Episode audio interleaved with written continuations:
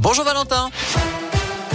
Bonjour Nicolas, bonjour à tous. À la une de l'actualité, c'était il y a un an, jour pour jour. Samuel Paty était assassiné en pleine rue pour avoir montré des caricatures de Mahomet à ses élèves pour un cours sur la liberté d'expression. Des hommages aux professeurs euh, seront rendus aujourd'hui, notamment à Paris où sa famille sera reçue à l'Élysée.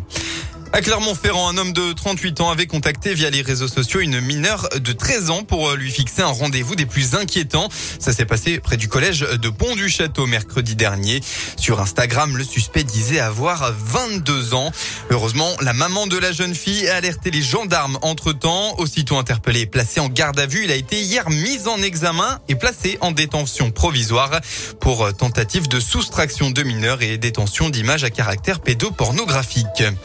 Dans l'un, hier en fin d'après-midi, un individu a été pris en flagrant délit de vol dans le grand magasin métro réservé aux professionnels. Ça s'est passé peu avant 17h à Viria. Dans sa fuite, l'homme a failli renverser un employé sur le parking. Le suspect a heureusement rapidement été interpellé ainsi que son complice. Âgé de 43 et 50 ans, ils ont été placés en garde à vue.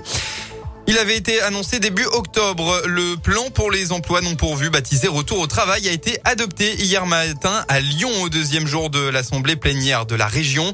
L'objectif est de mieux référencer les 150 000 emplois non pourvus dans la région, d'orienter et de former les demandeurs d'emploi vers les métiers qui recrutent. En revanche, toute personne qui ne termine pas son stage ne pourra pas bénéficier d'une nouvelle formation financière par la région pendant trois ans. Une sanction qui divise au sein euh, de l'opposition. Dans le reste de l'actualité aujourd'hui, cérémonie officielle pour les 60 ans du massacre des Algériens du 17 octobre 1961 à Paris. Emmanuel Macron s'apprête à reconnaître une vérité incontestable, allant plus loin que la sanglante répression admise par François Hollande en 2012, a indiqué l'Elysée. Pour rappel, des dizaines de manifestants algériens avaient été tués ce jour-là dans une répression qui n'avait fait que seulement trois morts selon les autorités. On passe au sport. En football, retour au stade Montpied pour le Clermont Foot. En quête d'une victoire depuis le 15 août dernier, les Clermontois sont à la peine avant d'affronter le champion en titre Lille pour la dixième journée de Ligue 1. Coup d'envoi de la rencontre à 17h. En basket ce soir, la JL de Bourg accueille Nanterre 92 pour la quatrième journée du championnat élite. Les Bressans, seul club invaincu actuellement avec l'Asvel, vont tenter de continuer sur cette lancée. Le match est à 20h. De son côté, la chorale de Roanne s'est inclinée à domicile hier soir contre Limoges 93 à 70. La météo, après les brumes et quelques nuages de la matinée, c'est un beau temps ensoleillé qu'on retrouve aujourd'hui et ce partout dans la région.